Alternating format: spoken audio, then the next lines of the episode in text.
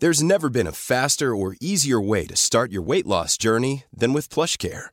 PlushCare accepts most insurance plans and gives you online access to board-certified physicians who can prescribe FDA-approved weight loss medications like Wigovi and Zepbound for those who qualify. Take charge of your health and speak with a board-certified physician about a weight loss plan that's right for you. Get started today at plushcare.com slash weight loss. That's plushcare.com slash weight loss. plushcare.com slash weight loss. El dedo en la llaga. Había una vez un mundo en el que nadie creía. Un país de historias inexplicables. Una nación con personajes asombrosos. Santo Tomás tenía razón. Hay que ver para creer. El México increíble. Las verdades que duelen. La voz de los que callan.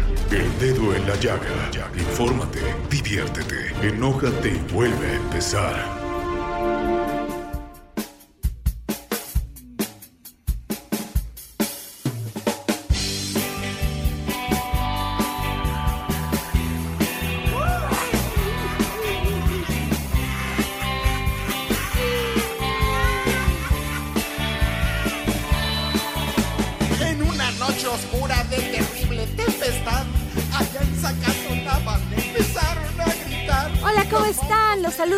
Mucho gusto este viernes, primero de noviembre del 2019. Empieza otro mes. Hay que echarle muchas ganitas, trabajar, bendecir que tenemos mucho trabajo y que nos pagan nuestra quincenita si usted es asalariado como yo. Y si usted no es asalariado, también agradezca que tenga trabajo. Y bueno, ¿qué les digo? Estamos iniciando este viernes con esta canción que se llama ¿Qué monstruos son? del grupo Los Acapulco. Este grupo y su fecha de lanzamiento de la canción fue en el 2005.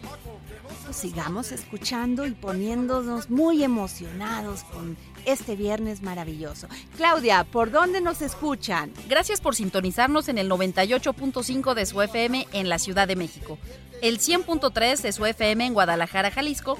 Un saludo a todos nuestros radioescuchas de la Perla Tapatía. Sintonícenos también en el 103.7 de su FM en Nuevo Laredo y en el 92.5 de su FM en el bello puerto de Tampico. También enviamos un fuerte abrazo a todos los radioescuchas de Villahermosa, Tabasco, que nos sintonizan en el 106.3 de su FM. ¿Por dónde nos pueden escribir? Pues a través de www.heraldodemexico.com. ¿Y cuáles son nuestras redes? La mía es arroba Adri Delgado Ruiz y Claudia, ¿por dónde, por qué WhatsApp? Nos pueden mandar un mensajito, danos el teléfono. Mándenos un WhatsApp a través del 55 2544 33 34 y escríbanos por Twitter a través de arroba Claudia Ibet. Y tenemos en la línea, hoy viernes primero de noviembre, tenemos en la línea a Katia de Artigues. Katia D'Artigues es periodista y activista por los derechos de las personas con discapacidad. Realizó una estancia de investigación en la Universidad de Yale y un curso de liderazgo en la Universidad de Harvard. Fue integrante fundadora de los periódicos Reforma y Milenio Diario. Ha sido colaboradora en más de 10 periódicos, entre ellos El Financiero y El Universal. Autora de los libros El Gabinetazo y Una lección para todas, aciertos y errores de tres mujeres en campaña. Fue electa diputada constituyente en la Ciudad de México en 2016. En 2019 lanzó la organización Yo también, Discapacidad con todas sus letras, que comparte con la periodista Bárbara Anderson. Es invitada permanente de la Asamblea Consultiva del Consejo Nacional para Prevenir la Discriminación, CONAPRED. Además, es conductora en la barra de opinión de TV Azteca con los programas Katia 360 y El Verbo. A Katia la podemos encontrar en Twitter como arroba cadartigues. Katia, muy buenas tardes, ¿cómo estás? Muy bien, querida Adriana, encantada de saludarte. ¿Cómo estás tú? Katia, leí tu tweet donde comentabas sobre este presupuesto de egresos de 2020 que va a dejar fuera a los alumnos con discapacidad. Cuéntanos más de eso. Pues mira, va a dejar a muchos alumnos con discapacidad fuera. Hay muchas áreas que nos preocupan. De entrada, es el presupuesto más bajo en mucho tiempo para todo el tema de educación especial e inclusión, dado, o sea, de los dos tipos, y esto a pesar de que tenemos por primera vez un artículo tercero constitucional que dice que la educación debe ser inclusiva. Hay varias áreas que nos preocupan. Primero que es muy poco el presupuesto que se está destinando actualmente. Es el más bajo. El tope, fíjate, fíjate Adriana, en el 2013 había 130 millones de pesos destinados a este rubro y ahora hay menos de 40. ¿No?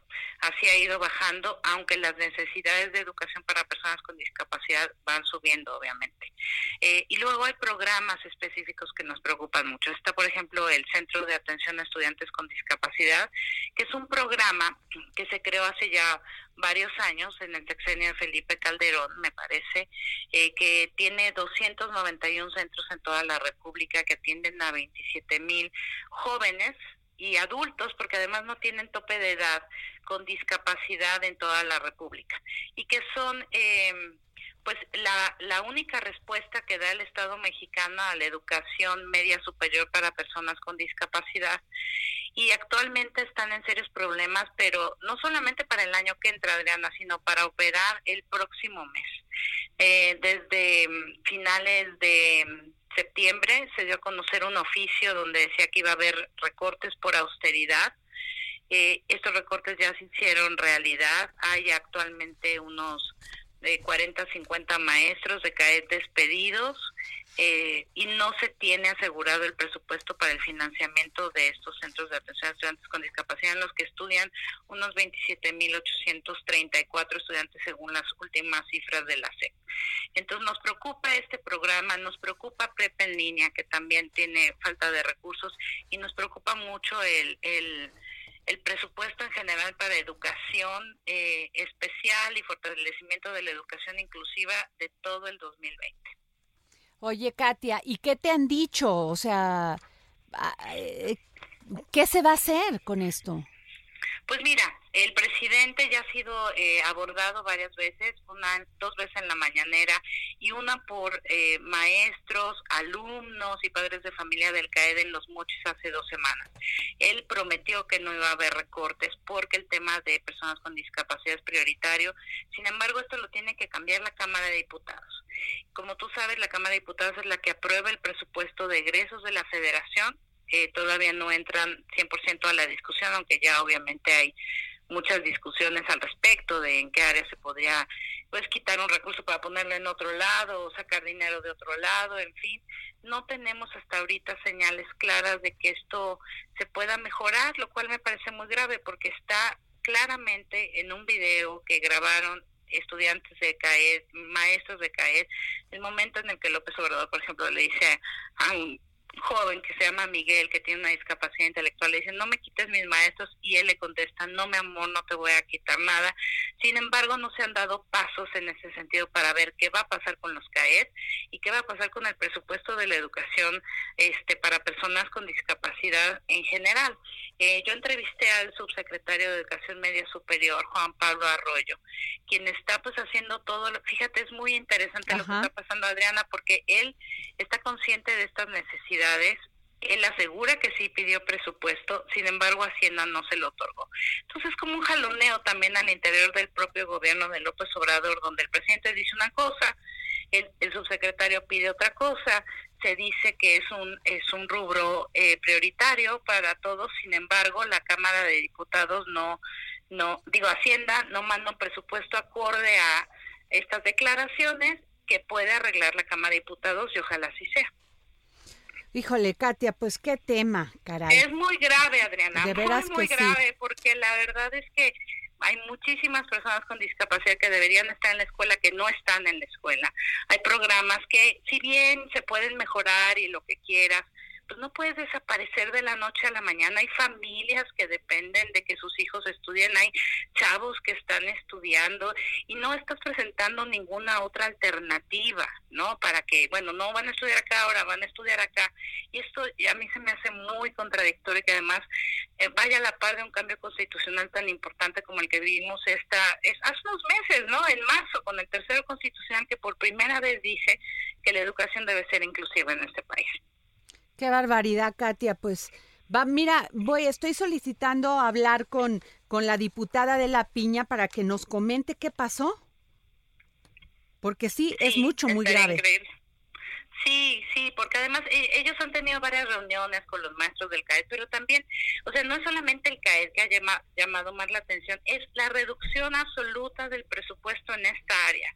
Adriana, se necesitan hacer muchas cosas. Se necesita, para hacer realidad el derecho a la educación inclusiva en este país, necesitas invertir en capacitar a los maestros, para darles herramientas para que así suceda. Necesitas invertir en infraestructura, necesitas hacer unas inversiones para que las personas puedan estudiar.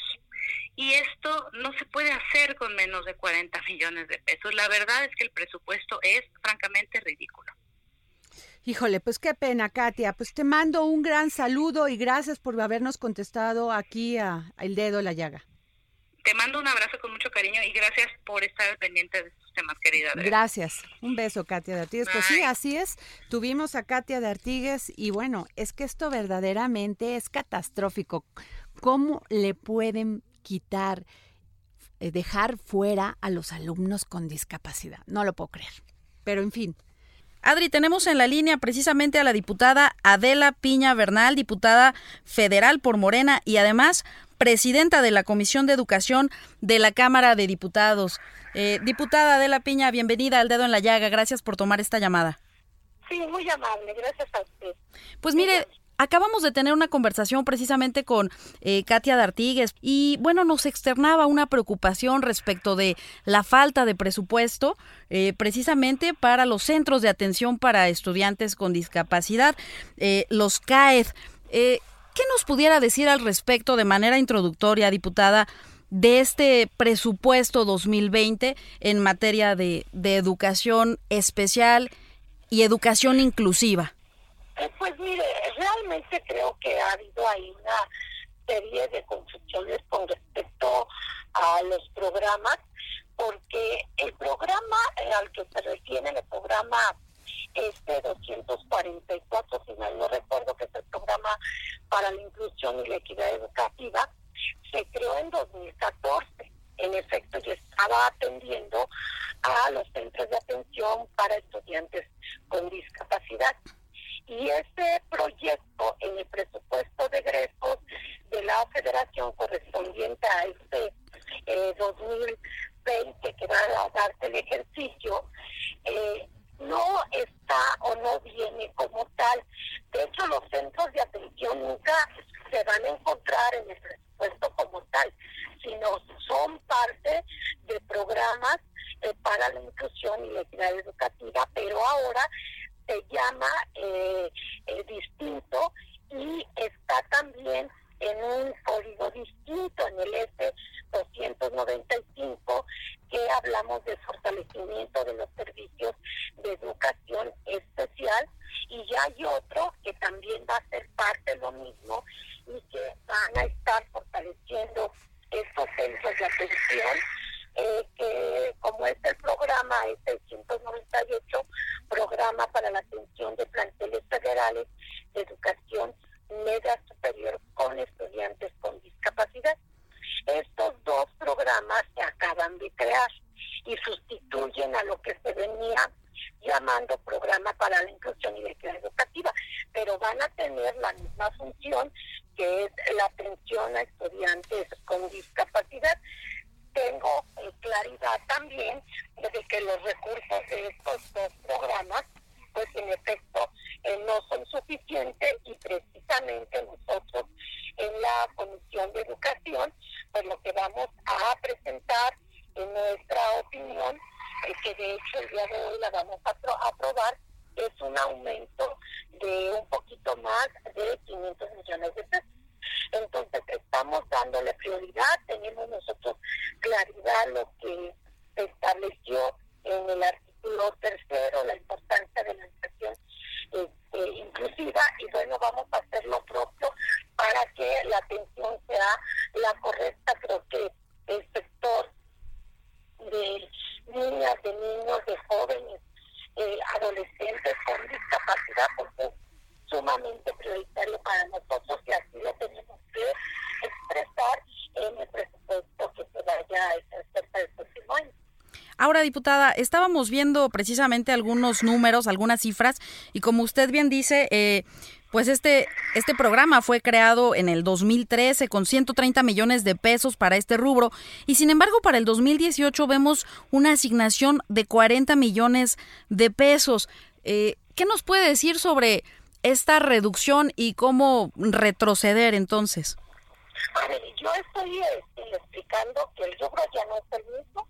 Para empezar, estamos hablando de que vamos a solicitar eh, mayor recurso y estamos también hablando de que eh, se está haciendo una reorganización, eh, de hecho no solamente en este ámbito, sino en todo el sistema educativo, porque también nos hemos encontrado en que no hay correspondencia o no corresponde, hay plantilla que no corresponde a lo que a los números que tiene la Secretaría de Educación Pública, con los números que reportan a veces las autoridades, los directivos de los planteles, en donde ellos hablan de una atención, no sé, un ejemplo, 40, cuando se están atendiendo a seis personas.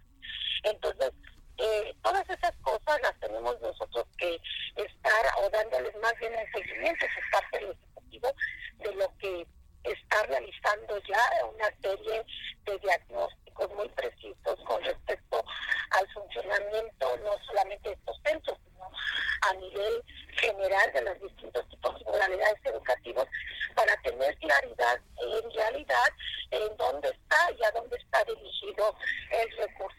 Y yo lo vuelvo a repetir, creo que nosotros pues vamos a ser eh, responsables, de hecho en un momento dado estaré precisamente en una reunión con compañeros para que empecemos a analizar, discutir y en su caso aprobar pues las reasignaciones o ampliaciones que nosotros consideramos necesarias en, en el ámbito educativo.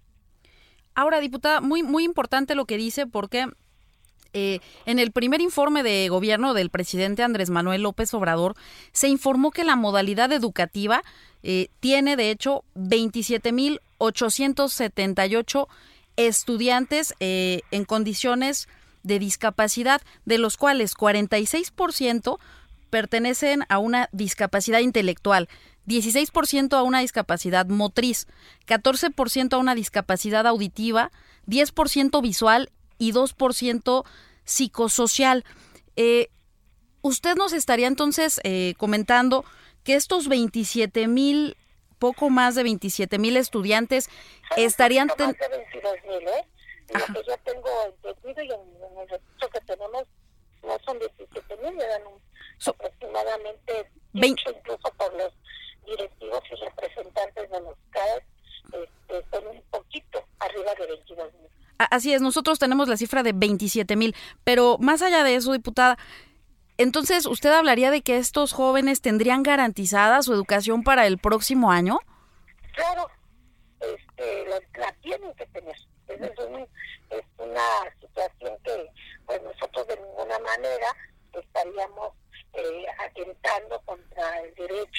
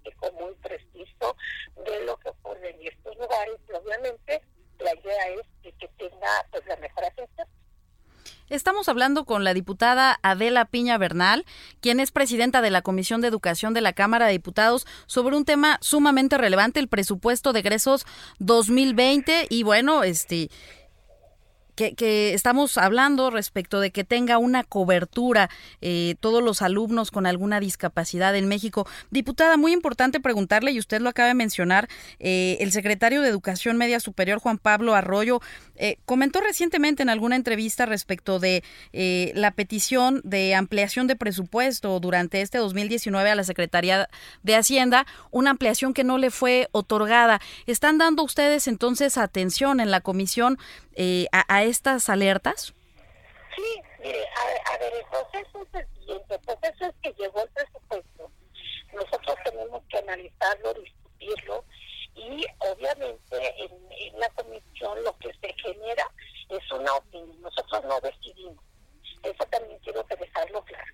La decisión y el dictamen se aprueba en la comisión de presupuesto y cuenta pública ella es la responsable del dictamen, pero todas las comisiones tenemos que generar y el día de mañana es nuestro último día para presentar nuestra opinión y dentro de nuestra opinión es que nosotros hacemos estas propuestas de ampliación y de reasignación eh, esperando que sean tomadas en cuenta, discutidas, analizadas y en su caso aprobadas en la comisión y después obviamente esto se someterá al pleno. Es un proceso que se sigue. Por eso decía puntualmente que nosotros en la facultad que tenemos y en la, pues sobre todo preocupación que, que se tiene, eh, pues es de que estos centros sean atendidos y que tengan pues por lo menos el recurso para poder eh, seguir marchando,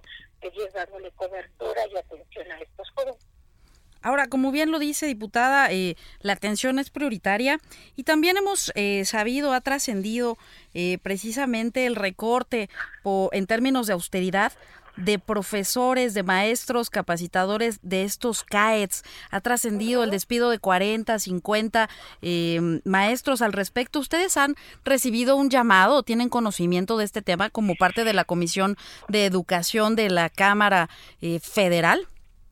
Sí, hemos, hemos este, atendido, de hecho, personalmente atendido a los representantes de los centros, hemos tenido ya dos pláticas respecto, nos hicieron una serie eh, de entrega de documentos de sus peticiones y lo estamos viendo este, obviamente eh, de manera también colaborativa. En la última reunión estuve presente, estuvo presente el subsecretario y estuvieron presentes ellos. Entonces, tuvimos una eh, reunión muy fructífera en donde le decía yo que este, eh, expuso la necesidad de tener un diagnóstico muy preciso porque pues el subsecretario hizo una serie de observaciones del funcionamiento que en algunos casos pues no corresponde eh, el número de asesores este, así les llaman este eh, para el número de, chicos que están. Entonces, creo que pues todas estas cosas se van a ir analizando este, debidamente, no es algo sencillo, tiene que haber también visitas visuales a los centros para cerciorarse de cómo está el funcionamiento, cuántos alumnos efectivamente están, este, cuántos asesores efectivamente están ahí, están atendiendo, cómo están las instalaciones, en fin, una serie de cosas. Pero el tema está atendido eh, de, ambas partes y eh, lo que nos compete a nosotros, pues estamos haciendo lo propio. Diputada, permítanos ir a un corte y regresamos en unos momentos a platicar de este importante tema que le importa, por supuesto, a millones de mexicanos. Regresamos. Escríbenos al WhatsApp en el dedo en la llaga 5525 44 33 34 5525 44 33 34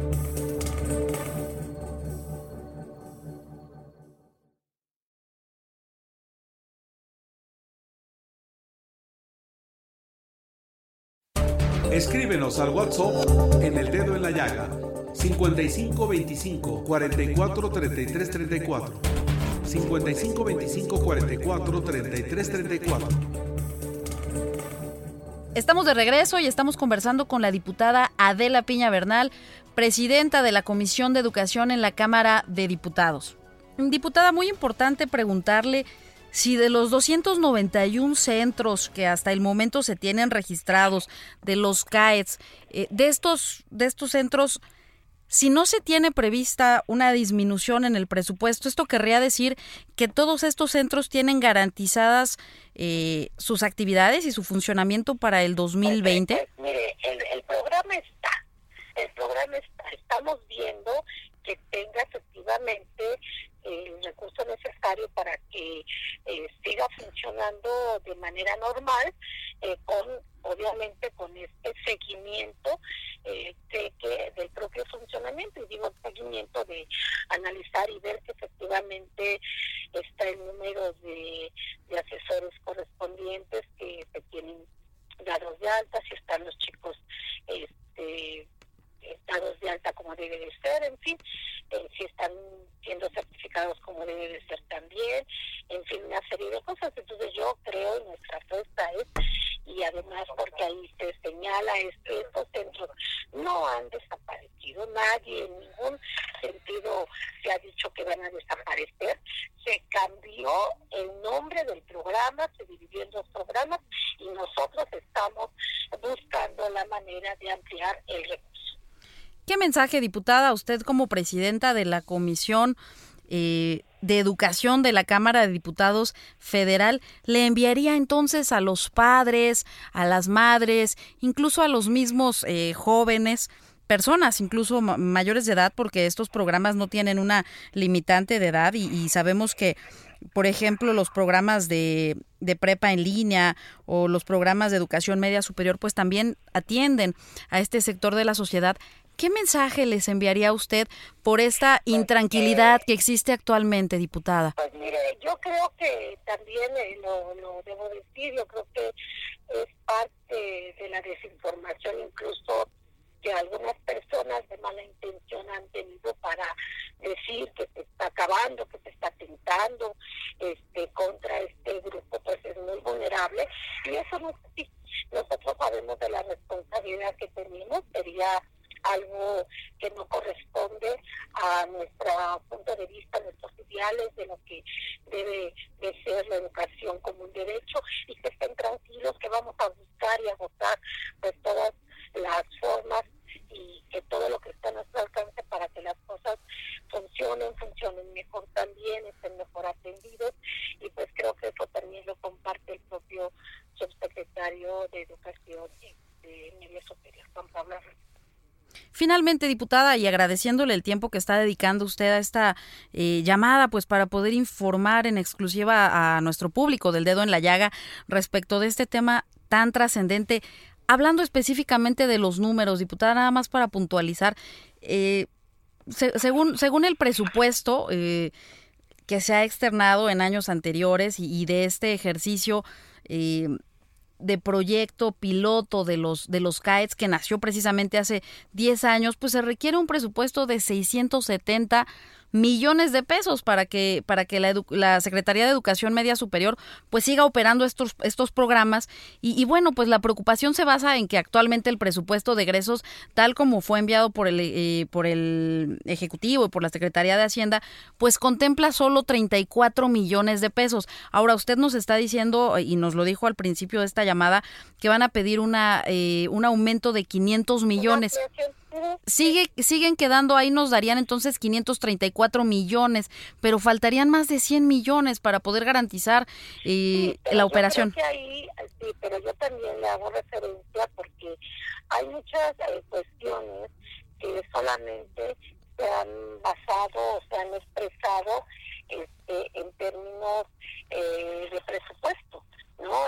Este, y todo el tiempo se habla eh, de la necesidad de presupuesto, pero nadie habla tampoco de la transparencia del presupuesto.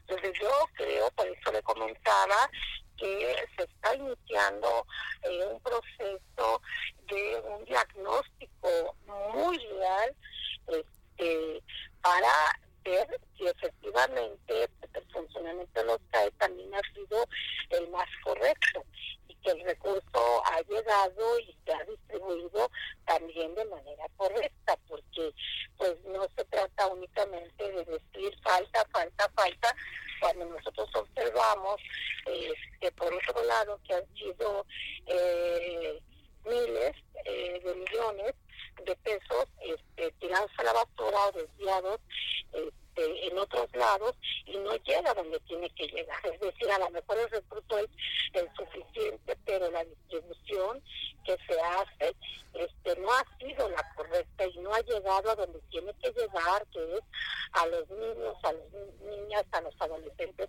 y a los jóvenes. También por otra parte les quiero comentar que además del fortalecimiento este, para jóvenes con este, discapacidad, no es solamente a través de estos centros, estamos hablando de que hay un programa de becas también específico y eso también fortalece la atención a estos jóvenes y de eso no se habla y de eso no se dice los eh, miles de millones de pesos que están este, entregando de manera incluso universal hacia los jóvenes para que nadie tenga pues el pretexto de no poder asistir a la escuela y también en específico a los jóvenes con discapacidad. Entonces creo que de las dos, de las dos días o las dos días estamos tratando de ayudar para la atención eh, pues de este sector tan importante para nosotros este, y para la sociedad en general.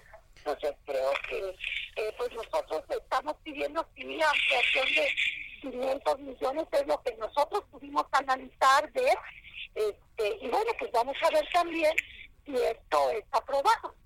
Eh, ya se ha hablado con los coordinadores de bancada, este, diputada, en este, sabemos que estamos en tiempos, eh, pues precisamente de negociaciones frente a la discusión y en su caso aprobación de la ley de egresos que próximamente, bueno, pues tenemos en puerta.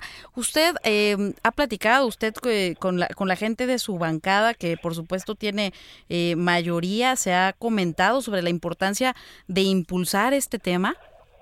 Sí, por supuesto que sí, nosotros los eh, grupo mayoritario, de hecho, en la Comisión de Educación, con los compañeros del grupo mayoritario, eh, precisamente tuvimos reunión hace algunos días y son de los temas, porque pues cada quien también tiene un punto de vista, pero este tema junto con otros tres, cuatro temas eh, son prioritarios para nosotros.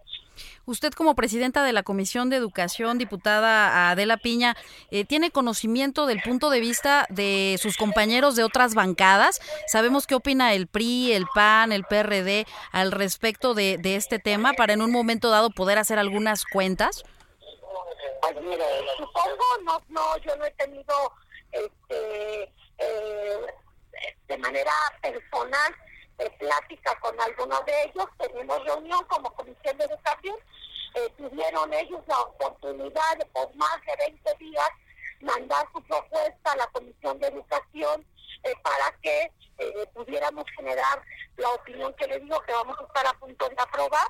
Algunos lo hicieron, otros no lo hicieron, no, no, tengo, este, pues sí, las razones por las cuales no dieron su propuesta, pero sí tengo entendido y yo creo que además por lo que hemos externado en otros momentos, pues yo creo que este tema para todos es importante. Yo creo que también para los diputados eh, de la oposición es un tema importante, este, eh, y que además este, creo que algunos de ellos lo han tratado incluso de estar ahí, de hablar eh, de una serie de cosas que no son correctas, pero bueno, pues son asuntos que tenemos nosotros que eh, dialogar en la comisión y posteriormente llegar a acuerdos, llegar a consensos. Y creo que este tema, pues para todos es, importante. Yo creo que nadie estaría eh, negando la decisión de poder considerar la ampliación en este, en este caso a, estos programas. Diputada Adela Piña, eh, presidenta de la Comisión de Educación de la Cámara de Diputados, le agradecemos mucho que nos haya tomado esta llamada y estaremos muy pendientes, sin duda, de eh, pues la dictaminación en comisiones, tanto como en el pleno de este importante tema.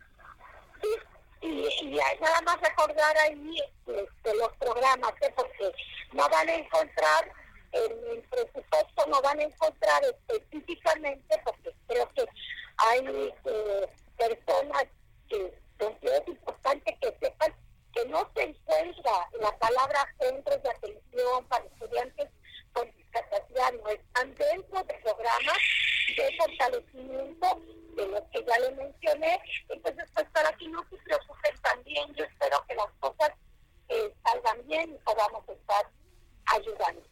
Diputada, muchas gracias por esta llamada. Hasta luego. Gracias. Libros. Libros. Sin bibliotecas no hay paraíso. Andrés, muy buenas tardes. ¿Cómo estás? Qué gusto saludarte, Adriana, a ti y a tu auditorio. ¿Cómo estás? Ay, muy, con mucho, con mucho gusto de escucharte como siempre, mi querido Andrés. Ya sé que se, ya se está aproximando mi evento favorito que es la ciudad de las ideas. Y que ahí te esperamos del 8 al 10 de noviembre. Traemos a gente de increíble nivel, al gran profesor de felicidad de Harvard, traemos a premios Nobel, arquitectos, al Cirque du Soleil. Va a ser espectacular. Del 8 al 10 de noviembre ya está la aplicación para quien lo quiera ver con todo el programa.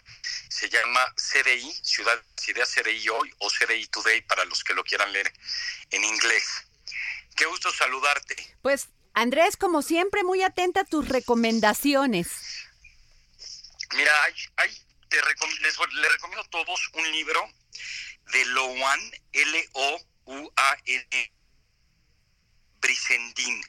Se llama El cerebro femenino, The Female Brain. Antes de ella, eh, pues sobre todo Simón de Beauvoir había en su gran obra del segundo sexo, los dos tomos, explicado que muchas de las cosas eran culturales y que a una niña la vestías con, una, con un con vestido y le dabas una muñeca y al niño le dabas un arma y una pelota y lo vestías uno de azul, otra de rosa. Pero Luan Brissendin escribe tu libro del, del cerebro femenino versus el masculino, donde relata muchísimas cosas que más que culturales son biológicas a través de muchísimos experimentos y se vuelve obviamente eh, pues muy provocador, hoy por hoy uno de los libros más vendidos que hay, donde también refleja sin duda alguna que ya de manera científica está comprobado que las mujeres tienen muchas más conexiones neuronales que los hombres, son mucho más emotivas, tienen mayor capacidad de vocabulario. Pone experimentos donde en un minuto le dices un hombre, a ver, dime todas las palabras con la letra J, por ejemplo. Y en promedio se lo dices de la misma manera a una mujer y por supuesto que la habilidad verbal femenina es muy superior a la masculina. Y es un libro que recomiendo mucho. ¿Me escuchan? Sí, aquí estamos atentos a lo ah, que nos estás diciendo. No te queremos ni interrumpir porque, ¿cómo? ¿no? No, no vale la pena este libro, The Female Brain. Y bueno, temas interesantes. Hay un gran profesor del ITAM que se llama Rodolfo Vázquez, que tiene un libro de temas provocadores de bioética, del aborto a la clonación, así se llama el libro, son principios de una bioética liberal, donde habla de estos grandes temas que ahora, que ahora vuelven a ser muy relevantes, como son el aborto, la clonación, la eutanasia, etcétera, etcétera. Y la propuesta que él dice es que el ser humano debe de tener un respeto absoluto por la autonomía de cada una de las personas de elegir lo que quieren con su vida reproductiva, con su vida de asociación, con su vida de expresión, de preferencia sexual, de preferencia religiosa, sin dañar a terceros y con base en ello se mete a hacer un análisis, pues ahora sí, de todos estos temas que son verdaderamente polémicos pero interesantes del siglo XXI, de qué está pasando con, con cada uno, con cada uno de estos temas y reiterarte que en la Ciudad de las Ideas vamos a tener como el gran debate el de pro-choice versus pro-life, pro-elegir, pro, eh, pro vida versus pro-elección. Va a ser el gran debate, van a haber cuatro mujeres contra cuatro mujeres y por eso también lo, recomiendo muchísimo. Luego hay otro libro de Esther Wochiki, que también ha venido muchas veces a la Ciudad de las Ideas. Esther, curiosamente, en su crash, tiene a una hija, la hija tiene un novio, el novio invita a un amigo y en el garage de esta mujer se, inventa el grandísimo descubrimiento de Google. Hoy su hija ya se divorció de su marido, se quedó con algunos billones de dólares, pero eso no le quita a Esther escribir un libro increíble a la mamá de esta niña, porque tuvo tres y tiene tres hijas, que se llama Cómo educar a gente exitosa. Una de sus hijas fue la que creó el 23andMe, que para quien no sepa esto, si tú quieres saber de dónde vienes, tienes una cosita en Google que se llama 23 y yo, 23 y yo, 23andMe. Te mandan una probeta, pones un poco de tu saliva, lo mandas por correo y te regresan a decirte 500 años para atrás de dónde vienen tus ancestros. Te comparto que acabo de estar hace poco en una cena de una amiga de un amigo común nuestro y la persona de lado se lo acababa de hacer y le resulta que le descubren una media hermana en Pensilvania, esta compañera mexicana que no hay que decir nombres. Pero bueno, la directora de este gran proyecto es una de las hijas de Esther. Otro proyecto que tienen es nada más y nada menos que YouTube y la otra es una doctora que se ha ganado todos los premios en términos de de epidemiología. Entonces escribe Esther Gochinki, bueno, realmente cómo se puede educar a niños, a niños exitosos. Y en ese mismo sentido, pero por el otro lado, recomiendo un libro para todos los que sean padres o madres, o madres y padres como tú en mucho sentido, mi querida Adriana, donde habla de Carl Honoré. Carl Honoré tiene un libro que se llama Under Pressure, sobre presión. ¿De qué problema estamos cayendo los papás de querer tener hijos exitosos, de presionarlos muchísimo a tener clases de todo tipo de cosas, el estrés que le estamos poniendo en la vida competitiva de una manera probablemente hasta patológica. Entonces, en contra de este libro de Sergo Chiqui, vale mucho la pena leer el de Carlos Noré, porque Carlos Noré te propone otra filosofía donde la pregunta no es cómo crear o, criar o educar o formar gente exitosa, sino gente en paz, gente plena. Y suena como que muy bien las dos cosas, pero escápate del círculo del éxito que muchas veces también te da plenitud y te da sentido de la vida. Entonces son algunos de los temas que, estamos tocando. No sé si hay alguna palabra, algún tema que, que les interesa a ustedes, mi querida Adriana. Pues a ver, este, no, los que tú nos digas, pero hable, yo a mí me gustaría mucho, Andrés, que me hablaras más de la ciudad de las ideas y, y qué libros nos recomiendas antes de entrar a la, ciudad, de las, ideas. El famoso John Gray, que escribió el famoso libro de los hombres son de Venus y las mujeres son de Marte, o los hombres son de Marte y las mujeres son de Venus, perdón, donde te, donde va, nos va a dar un, curso absoluto de lo que es esto del género. Traemos, traemos a la suela las ideas, bueno, el, esto es viernes, sábado y domingo, como tú sabes, pero hay ahorita una nueva, un nuevo libro que te va a llamar mucho la atención. La gente habla de capital humano y qué importante es educarte y y comer sano, e invertir en hacer deporte, y eso se llama capital humano. También se habla del capital social, de cómo cooperar. Hay un gran libro, de hecho, del expresidente de la Kennedy School de Harvard, de No jugar boliche solo, así se llama su libro. Y bueno, hay muchas cosas de capital social, pero por supuesto existe el capital emocional con la inteligencia emocional de los libros de Daniel Goleman y todo lo de Alan de Botton, pero aparece una mujer que escribe un libro que está siendo muy revolucionario que viene a la ciudad que se llama El Capital Erótico, donde te dice que si tú naciste guapa, guapo, te vuelves guapa, guapo, delgado, te cortas determinada. El ser atractivo y alto, hombre, mujer, ¿qué probabilidades te dan de que ganes más las elecciones? Y son enormes. De que te acepten antes en un, trabajo, de que digas una mentira y te la crean.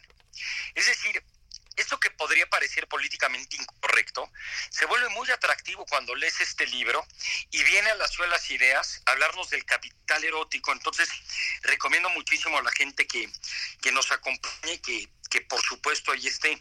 También viene Brian Selznick. Brian Selznick escribió un libro que es de los libros que más me gustan, que se ha hecho una película del mismo, que se llama La invención de Hugo. Invención de Hugo, vean la película, viene a las suelas ideas. Un amigo nuestro que también participa en las suelas, que hay que ponerle atención, que habla, habla de los ensayos de la libertad, que tú sabes que son tan importantes para el grupo Salinas, es Sergio Sarmiento.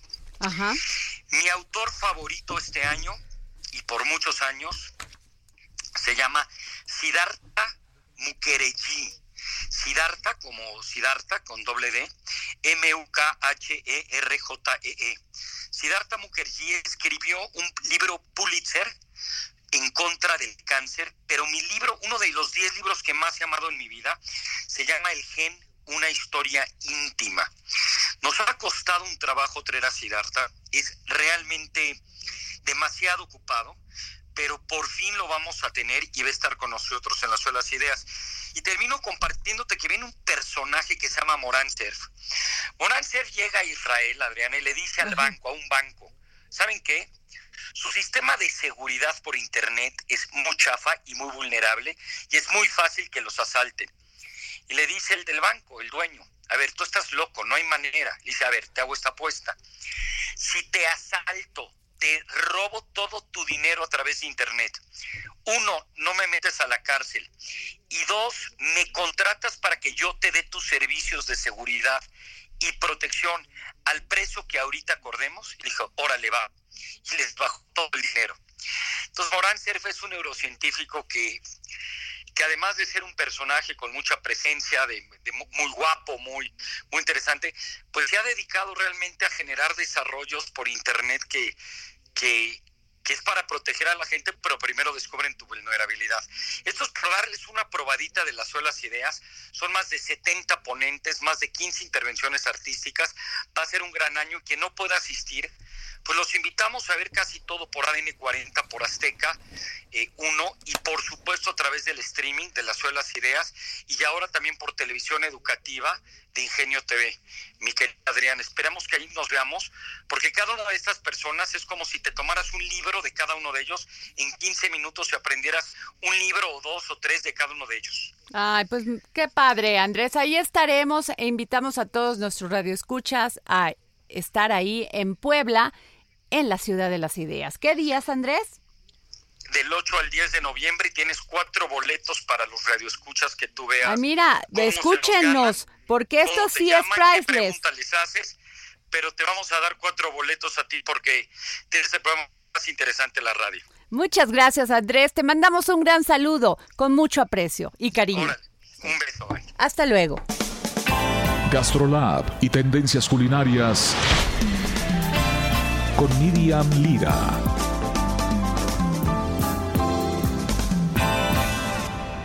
Hola, ¿qué tal amigos del Heraldo de México? Ya estamos en plenas fiestas de Día de Muertos, primero de noviembre. Cuéntenos por redes sociales. ¿Qué es lo que les han puesto a sus santos difuntos? ¿Cómo los están consintiendo? ¿Cómo los están recibiendo en casa? ¿Les pusieron quizá un molito, un pozole, unos tamalitos?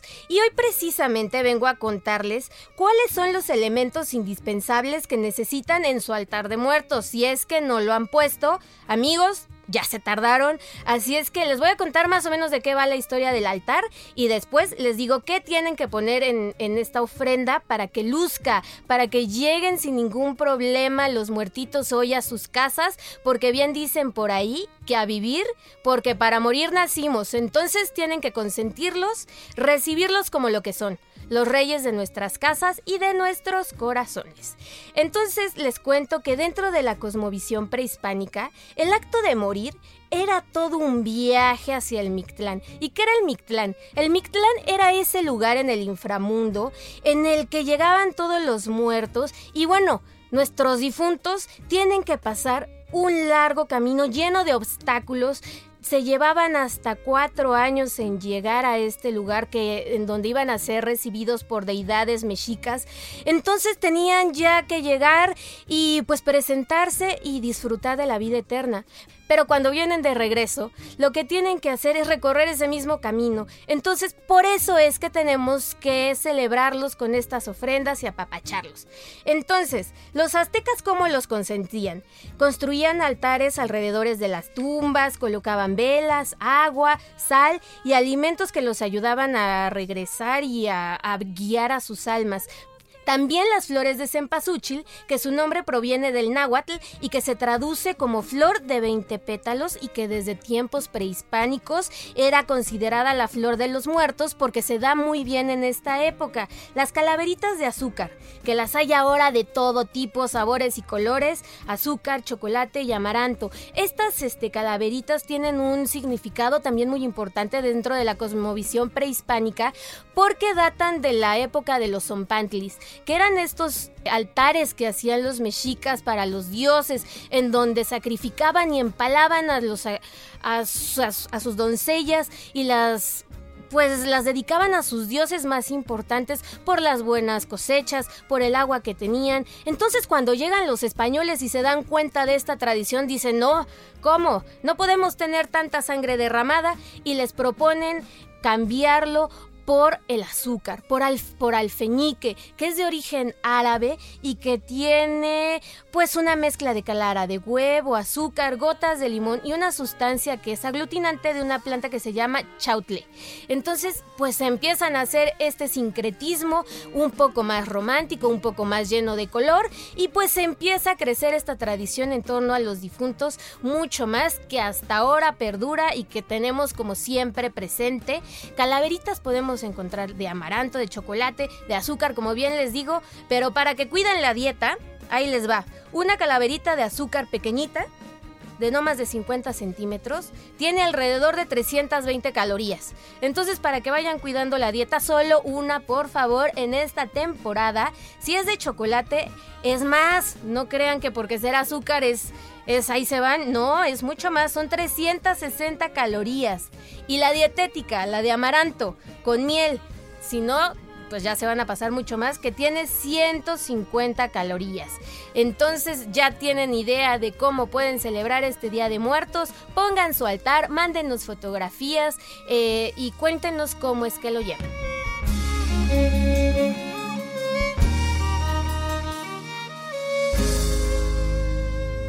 Muchas gracias por haber estado aquí en El Dedo en la Llaga. Nos vemos el lunes para empezar una semana más. Esto fue El Dedo en la Llaga con Adriana Delgado.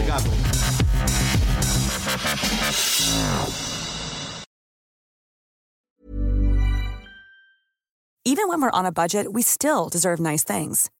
Quince is a place to scoop up stunning high-end goods for 50 to 80% less than similar brands. They have buttery soft cashmere sweaters starting at $50, luxurious Italian leather bags, and so much more. Plus, Quince only works with factories that use safe, ethical, and responsible manufacturing. Get the high-end goods you'll love without the high price tag with Quince. Go to quince.com/style for free shipping and 365-day returns.